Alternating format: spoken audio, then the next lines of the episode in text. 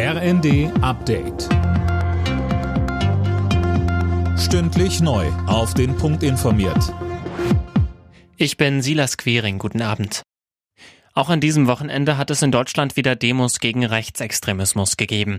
Die Protestwelle ist nach wie vor groß. Allein bei einer Aktion in Düsseldorf kamen gestern 100.000 Menschen zusammen. In Hamburg waren es heute mehrere Zehntausend.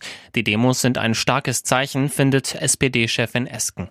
Viele hunderttausend, ja Millionen von Menschen gehen jetzt auf die Straßen, Menschen, die bisher keine Veranlassung gesehen hatten, demonstrieren zu gehen, um deutlich zu machen, welche Gefahr der Vormarsch der Rechtsextremisten für unser Land bedeutet. Und bei aller Sorge, das gibt mir Hoffnung.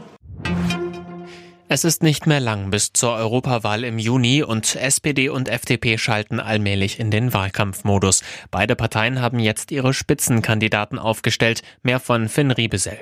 Für die SPD tritt die ehemalige Bundesjustizministerin Barley an. Die FDP schickt die Verteidigungsexpertin Strack-Zimmermann ins Rennen. In ihrer Rede sprach sich Barley für ein starkes Europa aus, für Offenheit und gegen Rechtsextremismus. Strack-Zimmermann hob unter anderem die weitere Unterstützung der Ukraine hervor. Sowohl SPD als auch FDP gehen mit schwierigen Voraussetzungen in den Europawahlkampf. Die Ampelparteien stecken nach wie vor in einem Umfragetief.